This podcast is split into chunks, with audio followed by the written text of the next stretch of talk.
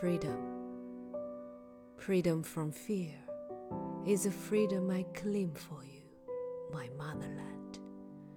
Freedom from the burden of the ages, bending your head, breaking your back, blinding your eyes to the beckoning call of the future. Freedom from the shackles of slumber, wherewith you fasten yourself in night's stillness, mistrusting the star that speaks of truth's adventurous paths.